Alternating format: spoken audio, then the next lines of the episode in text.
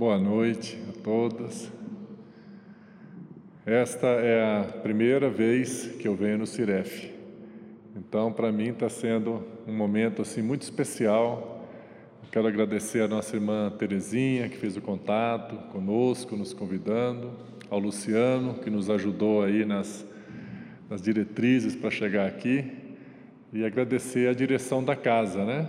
Nossa irmã Glória, o Djalma e os demais dirigentes por esta oportunidade que nos oferecem para estudarmos juntos a doutrina espírita. E o tema que nós vamos é, estudar na noite de hoje é uma frase que Jesus disse: Eu sou o caminho, a verdade e a vida. Essa frase ela é muito conhecida por todos os cristãos, né? católicos, evangélicos, nós espíritas. Né? E na noite de hoje nós vamos buscar colher ensinamentos contidos nessa frase. Primeiro, nós vamos examinar qual foi o contexto em que Jesus pronunciou essa frase, aonde ele estava, quem testemunhou essa frase pronunciada por Jesus é, em que momento do seu ministério divino, como nós sabemos, Jesus esteve trabalhando, divulgando né, fisicamente durante três anos e pouco. Né? Foi mais no início, no meio, no fim. Quando foi que ele disse? Né? Em que termos ele disse essa frase? Esta é a primeira questão. Depois nós vamos examinar a frase palavra por palavra. Nós vamos analisar, por exemplo, o eu sou. Na nossa língua portuguesa, e nas demais línguas, o eu sou é uma frase normal, né? A pessoa fala, ah, eu sou espírita, eu sou professor, né? eu sou de Brasília. Ela não tem nenhum significado especial. Mas na língua hebraica, que é a língua da religião do povo judeu, né? lá na Palestina e hoje em Israel, o eu sou tem um significado muito especial e muito importante, e nós vamos verificar qual é esse significado. Então, nós vamos examinar qual o significado do, a, da expressão eu sou na religião judaica, né? Que Jesus nasceu no seio do povo judeu, né? E depois vamos examinar o que significa o caminho, né? Ele disse: Eu sou o caminho, a verdade e a vida. O que é o caminho? Será que é um trajeto né, de um lugar até outro? Ou o caminho, na verdade, é uma forma de viver a vida cristã?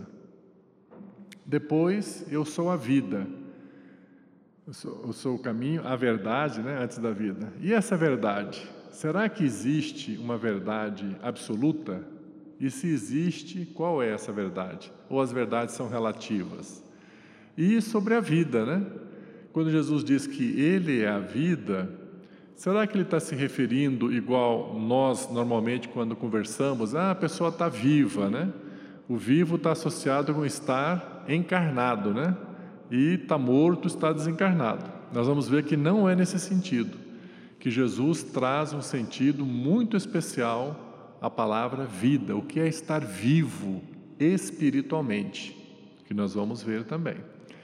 Então, é claro que nós vamos procurar recordar esses ensinamentos, é, buscando identificar o que, que isso tem a ver com as nossas vidas no dia de hoje, né?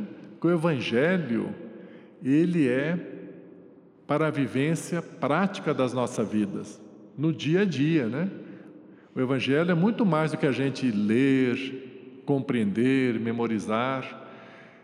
O Evangelho é para nos proporcionar um bem-estar na nossa vida, para vivermos a vida de uma forma mais equilibrada, mais harmônica, mais feliz. Então, como essa frase de Jesus pode nos ajudar a sermos pessoas mais felizes, tá bem? Então, isso que nós vamos examinar na noite de hoje, à luz da esclarecedora e consoladora doutrina espírita. Então, vamos começar analisando essa frase, né? Eu sou. Qual o significado dela na religião judaica, né? Então nós vamos recorrer ao que nós cristãos chamamos, chamamos de Velho Testamento, que é os, os, né, o Antigo Testamento, né, os primeiros cinco livros do Antigo Testamento, têm a sua autoria atribuída a Moisés. Moisés, que é o profeta dos judeus, da religião judaica. Né? O primeiro livro é o Gênesis, que é o primeiro livro da Bíblia, e o segundo livro é o Êxodo, e nesse segundo livro, Êxodo, no capítulo 3, nós vamos encontrar a explicação do que, que significa eu sou. Ali, o próprio Moisés, o autor do livro, ele relata que certa vez ele estava no monte Horebe, apacentando as ovelhas, né? deixando as ovelhas se alimentarem ali, né? E ele num determinado local, ele viu uma sarça ardendo. A sarça é uma planta, né? Naquela época, toda a luz que existia, a não ser a do sol, era devida ao fogo, né? Então, quando ele viu uma luz, ele interpretou que aquela sarça estava pegando fogo, mas ela não se consumia. Mas ela não se consumia porque não era fogo. Na verdade, ele viu uma luz muito intensa junto àquela planta, né?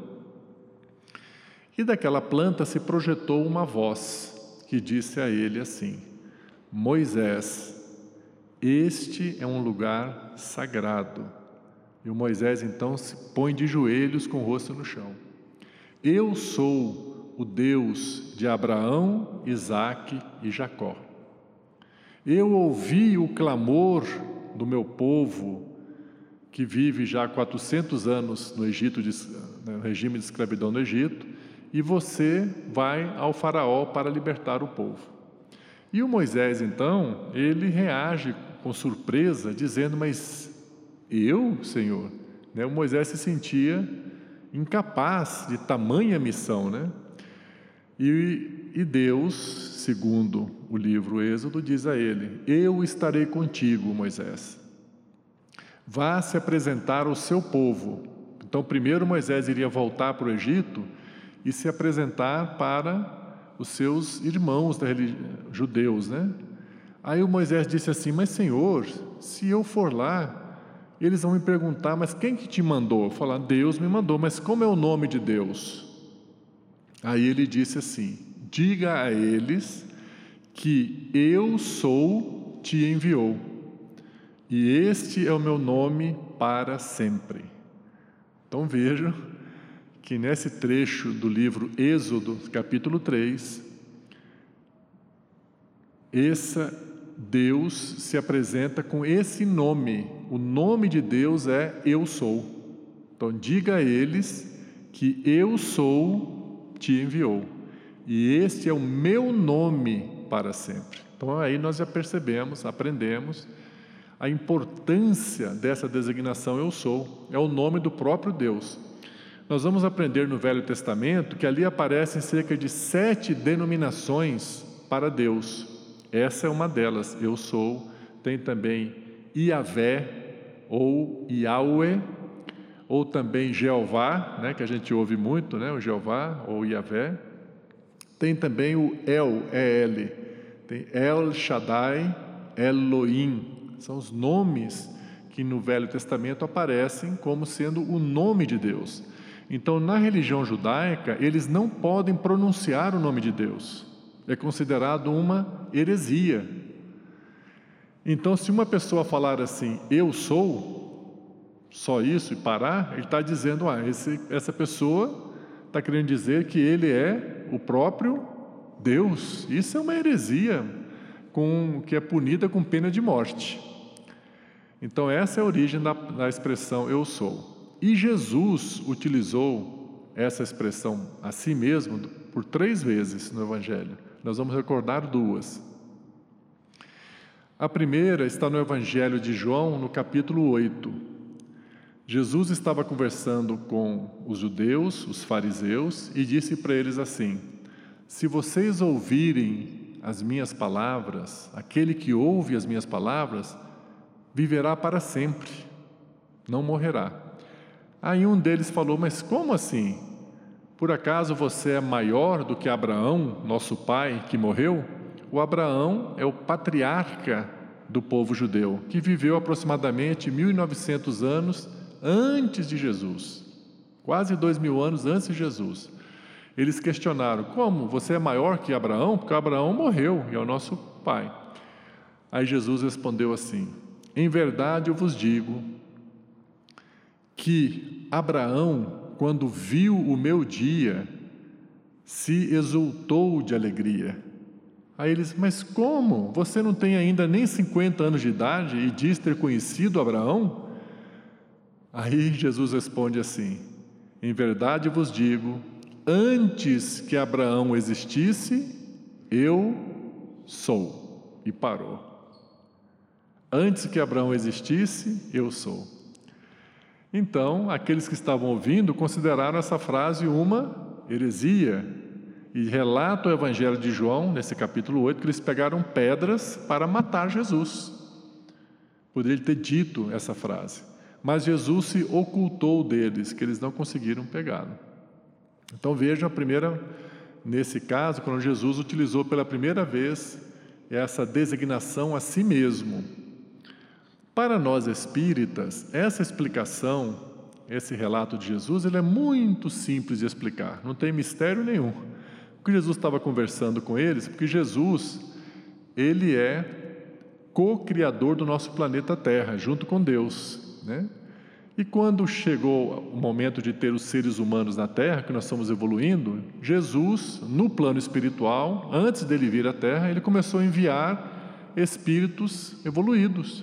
Então ele enviou o Abraão, que veio cerca de quase dois mil anos antes dele vir, enviou o Buda, enviou é, o Confúcio na China, né? o Buda na Índia, e virou o Zoroastro na Pérsia, onde hoje é o Irã.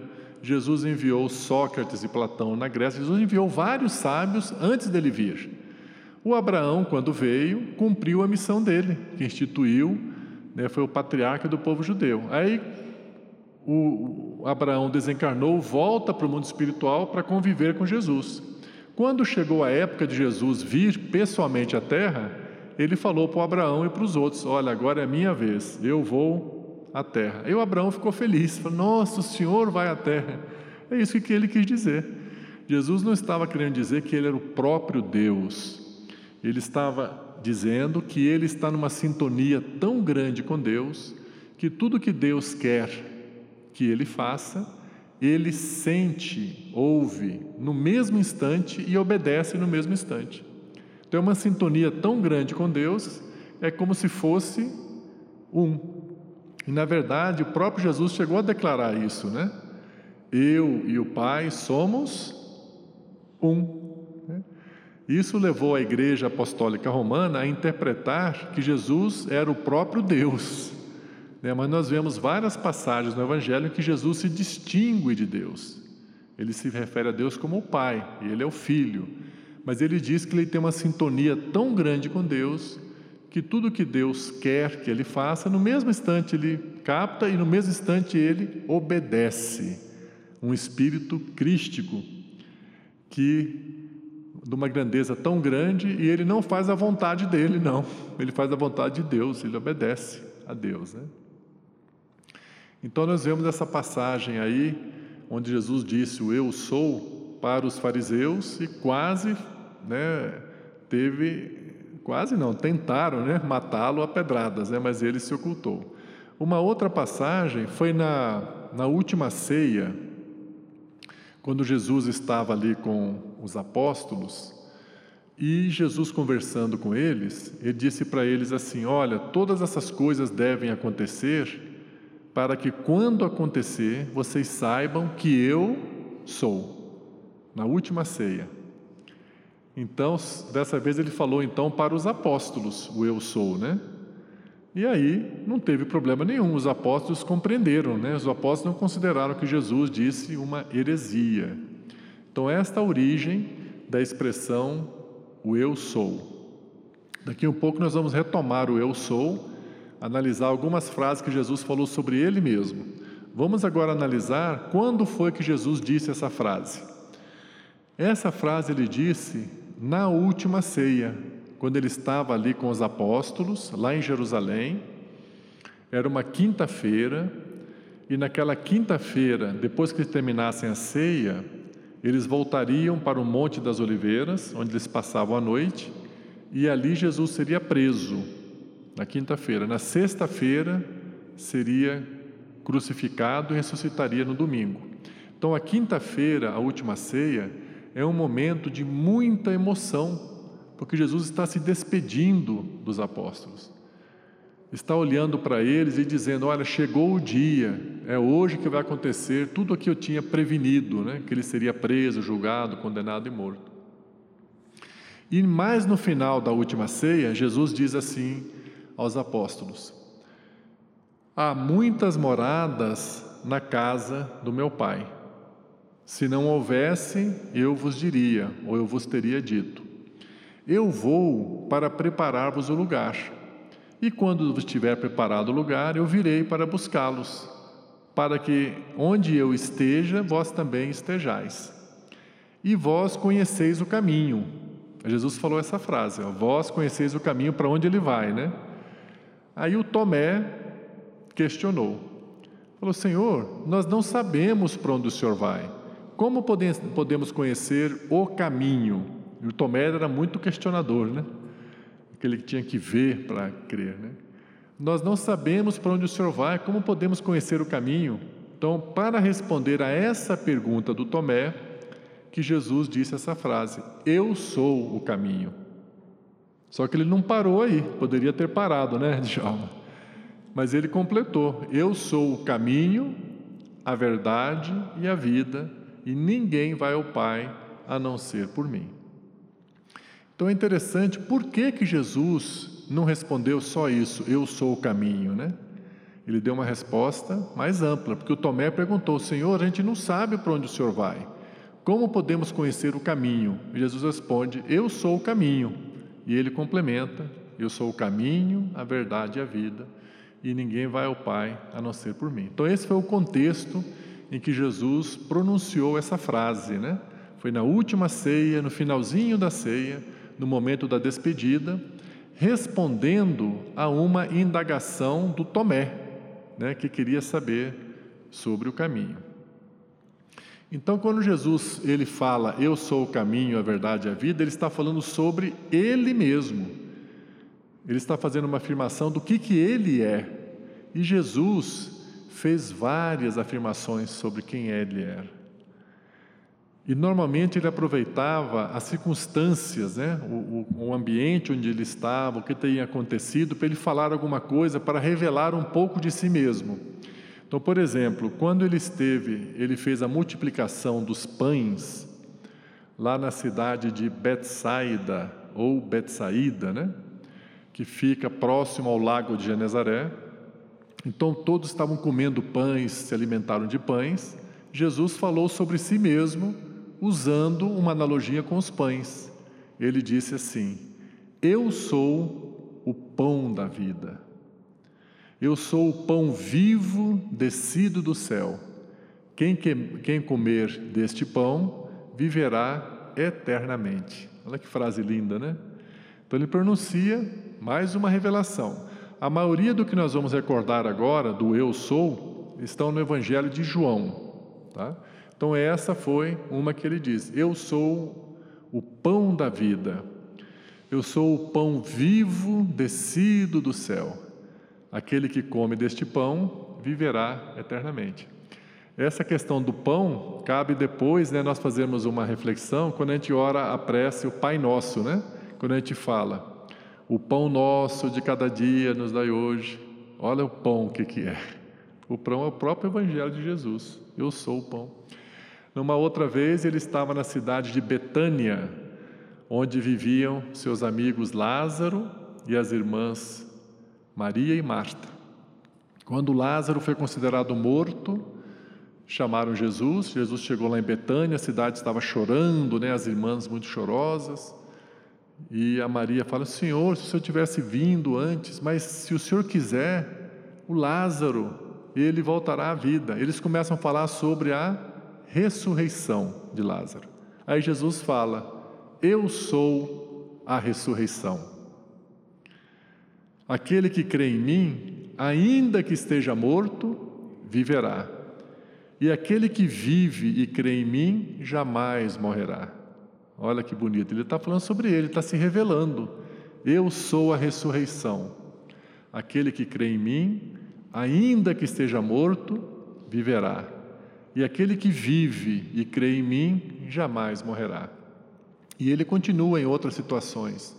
Eu sou a luz do mundo.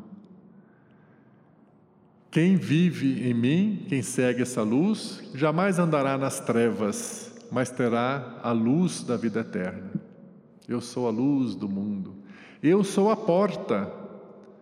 Quem passar por mim será salvo. Ele vai falando sobre ele. Eu sou o bom pastor. E o bom pastor, ele dá a vida por suas ovelhas. Ele certa vez disse, quando questionado, porque ele realizou algumas curas no sábado, e as pessoas queriam prendê-lo e matá-lo porque ele realizou curas no sábado. E ele falou: O filho do homem, até do sábado é senhor. Então ele não falou a frase exatamente, mas a gente pode interpretar: Eu sou o senhor do sábado. Porque o filho do homem era ele mesmo, né? O senhor do sábado. E quando ele esteve com aquela mulher da, lá em Samaria, né, que ele tomou a água do poço, que ela serviu a água, né, e ele falou sobre a água viva, e aquela mulher ficou tão impressionada, ela falou: Eu sei que nós aguardamos a vinda do Messias, que é o Cristo. E Jesus disse: Eu o sou. Ou seja, eu sou o Mestre, eu sou o Cristo. Então, por isso, e a última declaração que ele fez, bom, na última ceia, né, que ele falou: Eu sou o caminho, a verdade e a vida. Aí depois eles saíram dali e foram para o Monte das Oliveiras. E antes dele ser preso, ele fez mais uma revelação sobre si mesmo: Eu sou a verdadeira videira e o meu pai é o agricultor. Isso quer dizer que Jesus, ele pode usar o eu sou para qualquer situação.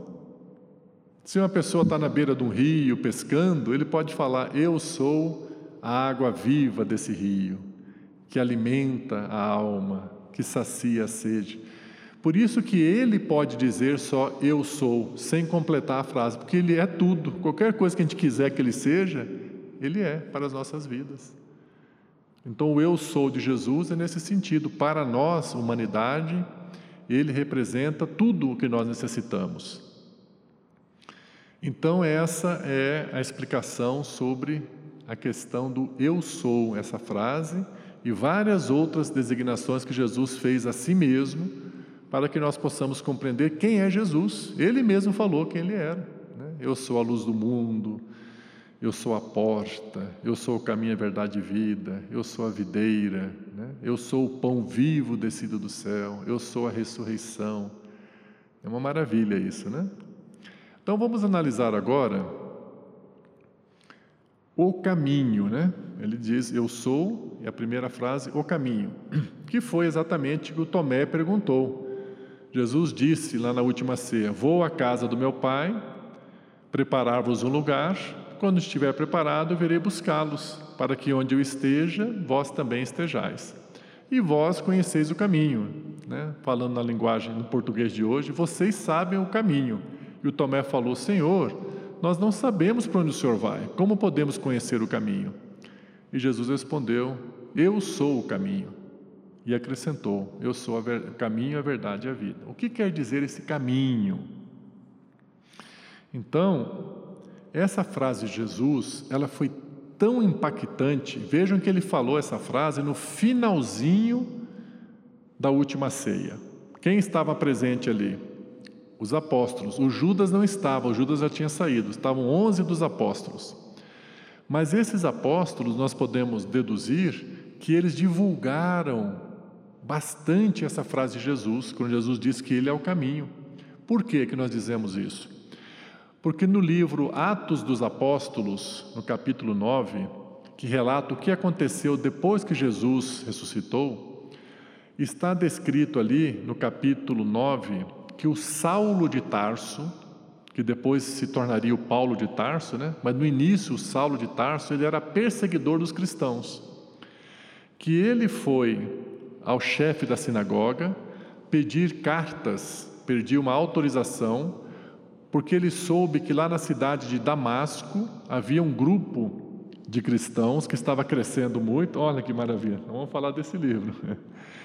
que estava crescendo muito sobre a, a, a direção do Ananias, e ele foi pedir autorização para ele viajar lá para Damasco, sair de Jerusalém para Damasco, para prender os cristãos e trazer os presos para Jerusalém.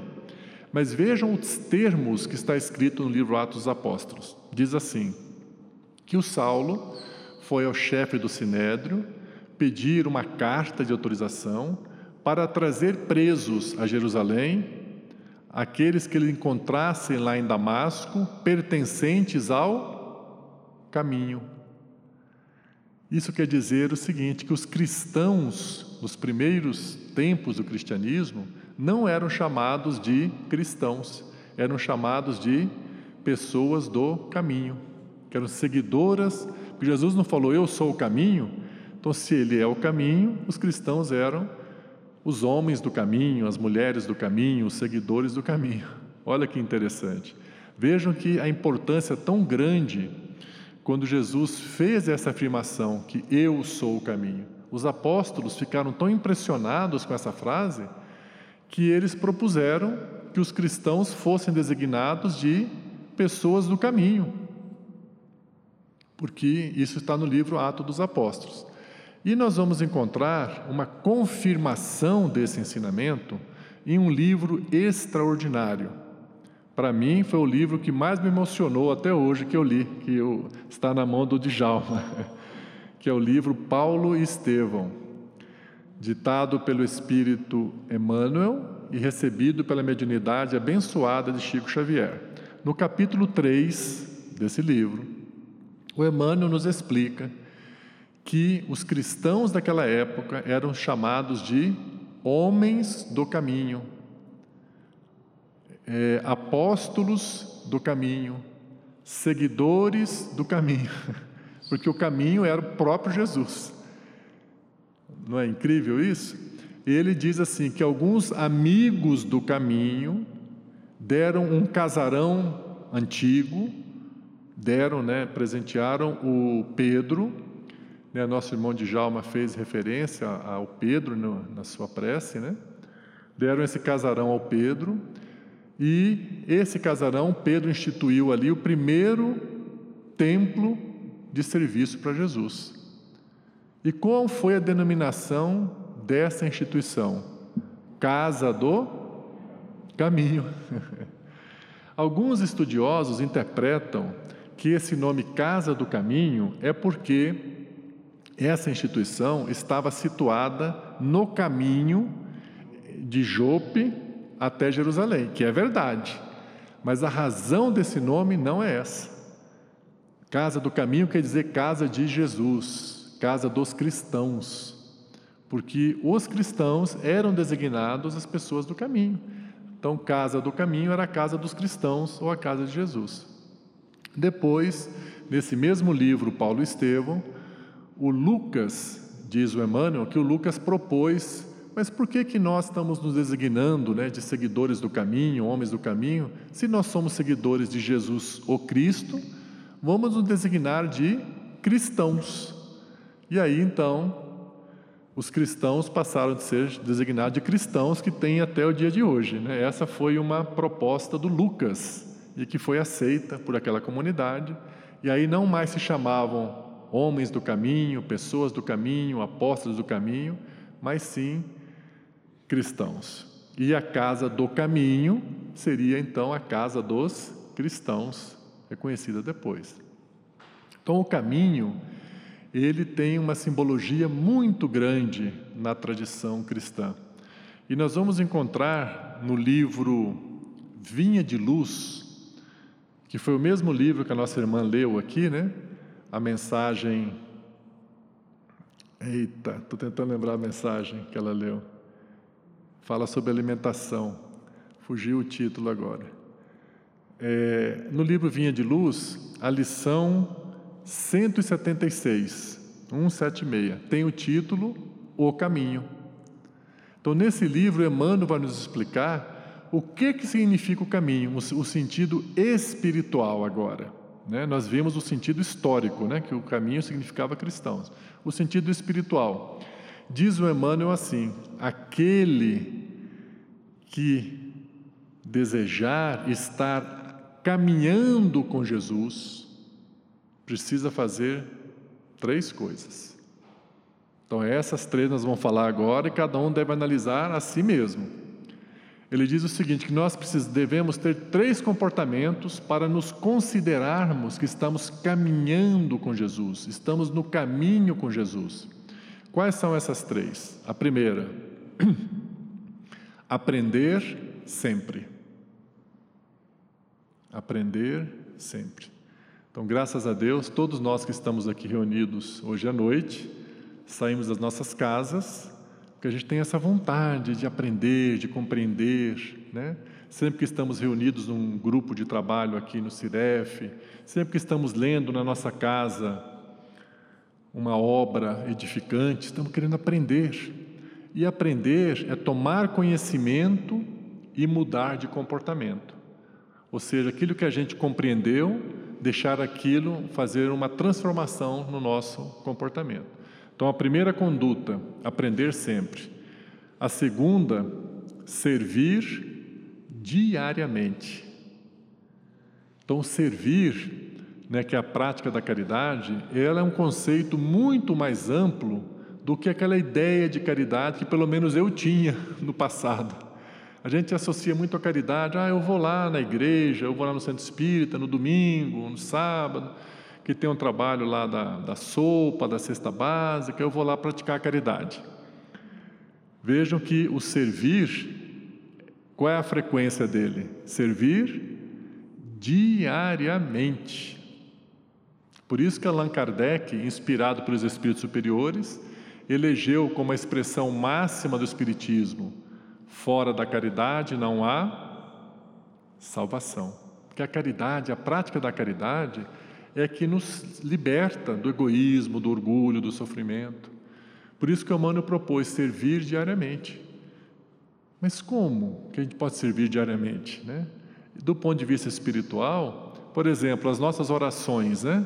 Nós vamos orar, normalmente a gente pede por nós e por nossa família. Se a gente quer servir diariamente, vamos pedir também pelos nossos conhecidos, por aqueles que não simpatizam conosco. Não foi isso que Jesus recomendou? Orai pelos vossos inimigos. Nós não devemos nos considerar inimigos de ninguém, mas se alguém se considera nosso inimigo, servir diariamente é orar por ele, orar por toda a humanidade, fazer visualizações criadoras, né, como essa situação da guerra na, na Ucrânia, né? a gente imaginar Jesus com seus braços estendidos, derramando luz. Nós estamos servindo, usando a nossa mente para criar imagens, né? ideoplastia, imaginando cenas que elas se realizam no mundo espiritual, servir com palavras, né? todos nós temos essa capacidade de servir, levando palavras de esperança, de consolo. Então, se a gente encontra uma pessoa que está desanimada, que está triste, que está abatida, está meio depressiva, então servir diariamente é sentar do lado dessa pessoa, conversar com ela um pouco, para ela se animar Vamos falar dos nossos conhecimentos espíritas, falar de Jesus, falar do amor infinito de Deus. Aí deixa a pessoa desabafar um pouquinho, aí daqui um pouco a pessoa fala assim: Puxa, sabe que foi tão bom conversar com você? Estou me sentindo mais leve, estou mais animado. Vejam, isso é considerado, segundo o espírito Neio Lúcio, uma grande caridade. Não é uma caridade nem pequena nem média, é uma grande caridade quando nós levamos palavras de estímulo às pessoas, para que as pessoas se animem, para que as pessoas sigam em frente, tenham mais fé, é uma grande caridade e todos nós podemos fazer isso. Servir com as palavras, levando palavras de otimismo, de esperança, a gente evitar reclamações, né? usar palavras de gratidão, isso vai irradiando ao nosso redor. Também, por exemplo, nas redes sociais, A única que eu utilizo é o grupo de WhatsApp, né? Então, por exemplo, a gente recebe tanta coisa do WhatsApp, mas a gente só deve passar para frente aquilo que for mensagens boas, de otimismo, que a pessoa lê e fala: Nossa, que mensagem legal! Puxa, essa mensagem chegou na hora certa, eu li gostei. Aquelas notícias negativas, falando mal dos outros, criticando. A gente não precisa, tem que evitar se envolver nisso. A gente está perdendo a oportunidade de servir diariamente. Vamos passar à frente o que for bom, o que for útil, que vai levar o bem ao próximo, estamos servindo diariamente. Então, a primeira, aprender sempre. Depois, servir com que frequência? Diariamente. E a terceira, ele diz, com renovação incessante. Nós temos que nos renovarmos, temos que nos melhorar sempre. A gente não pode se acomodar. Como é que a gente sabe se a gente está se renovando? Gente tem que se autoanalisar. Procurar lembrar como é que a gente era há três anos atrás, há cinco anos atrás. Né? Eu, algumas é, senhoras que nós temos o trabalho no centro espírita que eu participo, lá na Canangolândia, chama Cantinho da Fé. E uma das senhoras falou assim: Olha, antes de eu vir participar aqui, ela já tinha uns três anos lá. Eu era nervosa demais. Uma pessoa falava uma coisa comigo, eu já levantava a voz, eu já e falava aquelas coisas, ofendia. Hoje, a pessoa fala, eu olho para ela, falo, é assim mesmo, irmã, e sai. Ela conseguiu, fez uma renovação incrível, ela não se alterava mais quando as pessoas a ofendiam, a provocavam. Isso chama-se renovação. Então a gente tem que se analisar. Como é que eu estou hoje comparado com três anos, cinco anos atrás? Será que eu estou mais tolerante, estou mais tolerante? Quando alguém na minha família comete um equívoco, né? Antes eu era muito inflexível, muito rigoroso. Será que agora eu estou mais flexível, mais tolerante, mais indulgente? Porque se a gente procurar analisar e perceber que a gente continua do mesmo jeito, a gente não está caminhando com Jesus. Estar a caminho com Jesus é renovar-se incessantemente. Uma forma boa que eu descobri da gente enxergar se a gente se melhorou nos últimos três anos, cinco anos, é a gente perguntar para o cônjuge. no meu caso, perguntar para minha mulher, né? Porque o cônjuge presta uma atenção na gente muito grande, né? Nos nossos defeitos, nas nossas qualidades também. O que, que você acha? Eu mudei alguma coisa? Eu melhorei alguma coisa, né? Então nós temos que nos examinar e procurar perceber se nós estamos nos renovando. Nem coisas pequenas, não vão ser grandes transformações. Nenhum de nós vai se tornar um santo numa encarnação. Mas nós temos que ser. Será que hoje eu sou menos egoísta do que eu era alguns anos atrás? Às vezes antes eu só pensava em mim mesmo, nas minhas necessidades, nos meus interesses. Não, hoje eu já penso um pouco mais nos interesses dos outros. Eu já visito uma instituição carente eu ajudo no trabalho da sopa. Quando nossos irmãos aqui da casa, os dirigentes, chamam para um trabalho, antes eu não ia, agora eu vou. Ah, opa, então eu estou me interessando mais pelos outros, então eu estou ficando mais humilde, menos egoísta. Opa, estou me renovando. Então, esse trabalho da renovação cabe a cada um de nós analisar a si mesmo, porque não tem jeito de alguém chegar para a gente e nos dar um, um parecer, né? Então nós é que temos que fazer esse autoexame, que é o autoconhecimento, né? Como é que eu estou indo? E é importante que alguns pontos que a gente passe a observar em nós mesmos, a gente identifique, não, eu estou melhorando sim. Hoje eu participo mais de atividades para ajudar os outros. Hoje eu me interesso mais em conversar com alguém para levar palavras de otimismo, de esperança. Ah, eu já diminuí minha reclamação. Eu, por exemplo, eu reclamava demais, eu era muito reclamador. E aí eu enxerguei isso e coloquei metas. Falei, não, eu vou vencer essa reclamação, vou eliminar a reclamação. E fiquei me vigiando. E quando os meus filhos eram pequenos, eles tinham ali oito anos, seis, né, e quatro, eu fiz uma brincadeira com eles. Falei, olha, o papai vai fazer um jogo com vocês. Se vocês me virem reclamando de alguma coisa, eu vou dar para vocês, como se fosse hoje, né, 10 reais, que eu estava tão confiante que, não, que, eles não iam pegar nada, né? Porque eu vinha fazendo essa autoanálise de reclamação, eu tinha chegado à conclusão que eu já tinha parado de reclamar. Falei, pô, agora eu quero conferir, né? porque eu queria eliminar da minha lista, mas a mão não deixava riscar. Né? Tinha alguma coisa na minha consciência, falou, olha, confere. Aí eu fiz a brincadeira com meus filhos. No, foi no culto no lar, na hora do evangelho no lar, né? Aí no evangelho do lar da semana seguinte, nós fizemos a reunião de novo, eu tive que fazer uma negociação com eles para baixar de 10 reais para um real, porque tantas coisas que eles tinham me pego no flagrante que nem eu enxergava. Olha que eu estava me vigiando. Um exemplo, eu estava assistindo televisão, né, clicando lá no controle remoto. Eu falei, ah, essa televisão não tem nada que se aproveita. Aí o meu filho, opa, reclamou. 10 reais, né?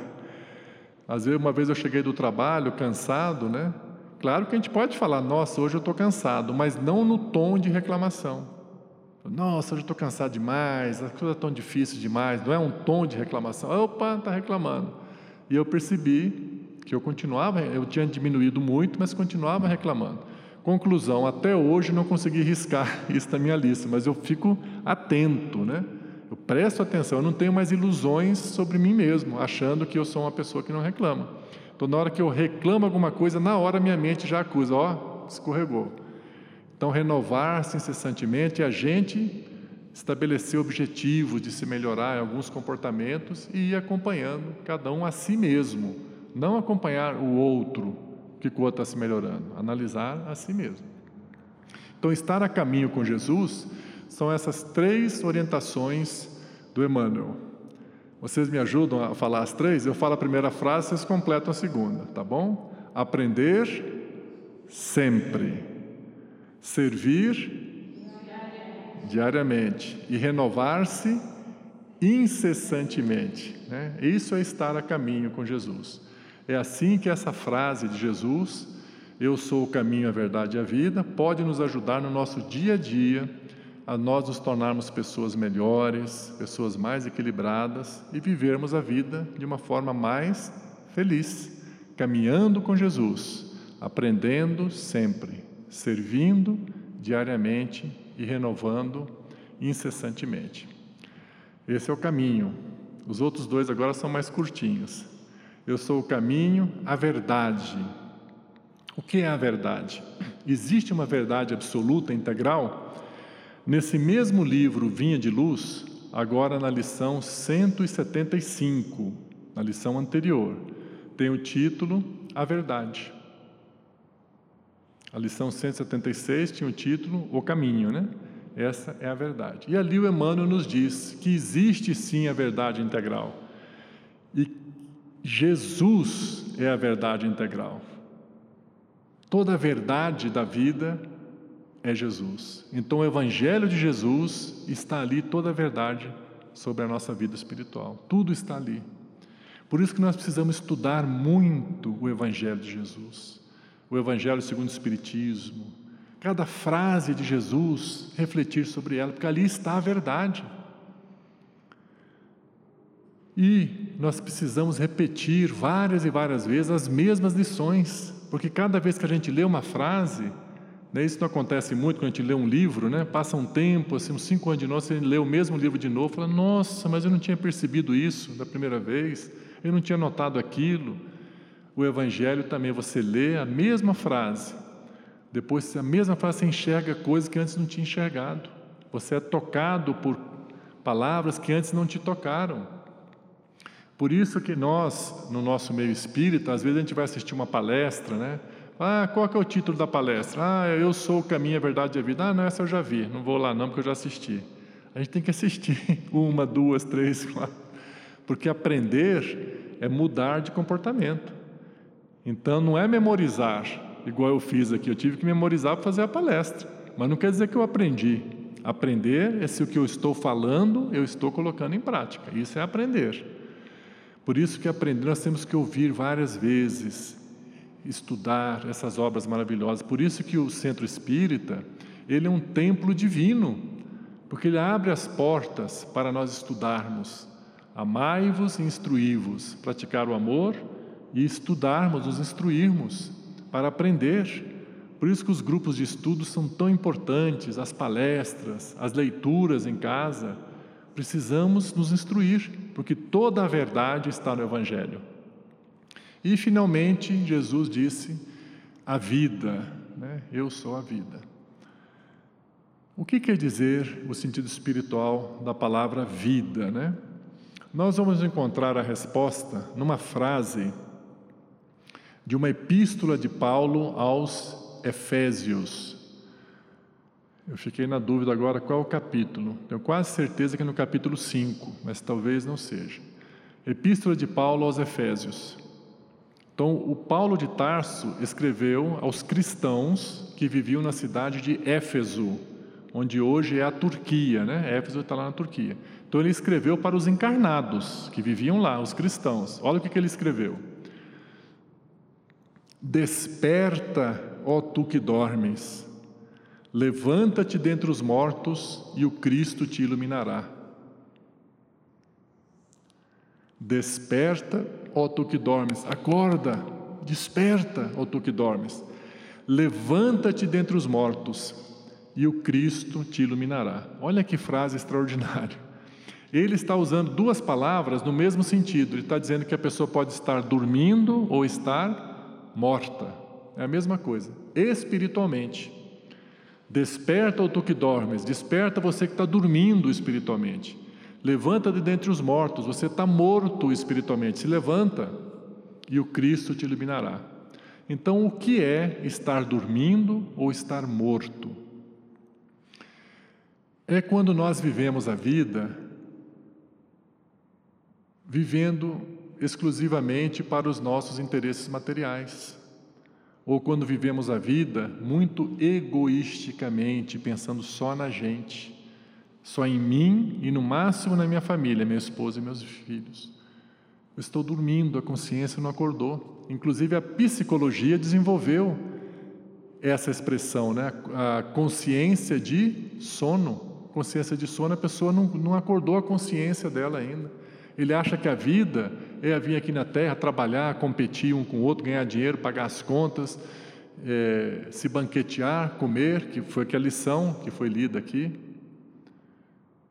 Está tá dormindo ou está morto espiritualmente. A vida é muito mais do que isso. Isso faz parte da vida, porque a realidade da nossa vida, no final do mês, tem os boletos para pagar, não tem jeito, né? Mas isso é uma parte da vida. A parte mais importante da vida é essa que nós todos viemos aqui cuidar hoje, a nossa vida espiritual. Isso é estar vivo. Então, por que, que a gente veio para cá hoje à noite? Né? Uma sexta-feira à noite, um friozinho. Eu tenho certeza que todos que estão aqui presentes, ou cada um aqui presente, se não quisesse vir, arrumaria uma justificativa fácil. Né? Ah, hoje eu não vou não, porque está muito frio. Ah, hoje eu não vou não, porque ouvi essa notícia do Covid, aumentou de novo, não vou. Ah, não, eu tenho uns amigos que estão vindo aqui em casa. Ah, hoje tem um jantar na casa de um parente. Arrumar uma desculpa é a coisa mais fácil que tem. Mas e por que que nós viemos aqui? Porque nós estamos vivos. A gente tem uma vontade de vir aqui. A gente se sente atraído por quem? Por Jesus. Quando nós viemos a esta casa, o Cirefe, a gente quer encontrar Jesus, encontrar Jesus uns nos outros, nos estudos, nas orações, nas leituras, na palestra. Então a gente não sabe nem explicar, mas quando a gente percebe, gente já está aqui, que a gente está em sintonia com Jesus. Desperta, ou tu que dormes. Né? A pessoa, às vezes você convida, oh, vamos lá fazer uma prece, vamos fazer uma visita para um doente, vamos ajudar numa obra social. Não, não, tô, não tenho tempo, estou cansada. A pessoa nunca quer nada, ela está dormindo espiritualmente ou está morta espiritualmente. Estar vivo é prestar atenção nas necessidades dos outros. Às vezes, nós temos pessoas ao nosso lado que estão em grande sofrimento e elas não falam. Então a gente tem que olhar para a pessoa com um olhar de interesse. Quem olha com olhar de interesse, a pessoa não precisa falar nada. Você olha nos olhos dela, você fala, ela não está bem hoje. As mães são assim com os filhos, né? O filho chega em casa, a mãe fala: Como é que você está, meu filho? Ah, está tudo bem. Não está, não. Senta aqui e me fala o que, que é. Ela olha, ela já sabe na hora.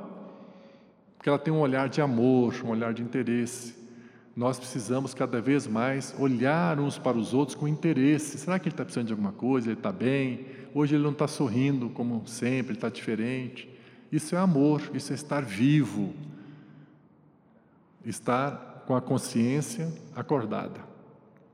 Então, essas são as nossas reflexões sobre essa frase maravilhosa de Jesus: Eu sou o caminho, a verdade e a vida, que ele pronunciou no momento da última ceia, no finalzinho da última ceia, quando Tomé questionou a ele: Senhor, nós não sabemos para onde o Senhor vai, como podemos conhecer o caminho? Aí, para responder ao Tomé, Jesus disse: Eu sou o caminho, a verdade e a vida. E esse nome, o caminho, foi tão impactante que os cristãos dos primeiros tempos eram chamados de homens do caminho, amigos do caminho, apóstolos do caminho. E depois passaram a ser chamados de cristãos, por sugestão do Lucas. E estar a caminho com Jesus, segundo Emmanuel, é aprender sempre, servir diariamente e renovar-se incessantemente. Isso é estar a caminho com Jesus. A verdade integral existe e a verdade é Jesus. O Evangelho de Jesus representa toda a verdade que nós precisamos saber. E a vida é estarmos vivos, é estarmos vivenciando a vida espiritual, participarmos de reuniões como esta, prestarmos atenção às necessidades dos outros, às dores dos outros e procuramos auxiliar da forma que der, mesmo que seja um pouquinho, mas um pouquinho que a gente faz pelo outro, para aquela pessoa que recebeu, é muito. E assim nós estamos vivos espiritualmente. E assim nós concluímos a nossa reflexão. Agradecemos muito pelo carinho de todos vocês, pela atenção, pelas boas energias que irradiaram, né, que nos auxiliaram nesse estudo, e os nossos votos de muita paz, muita saúde para todos. Obrigado.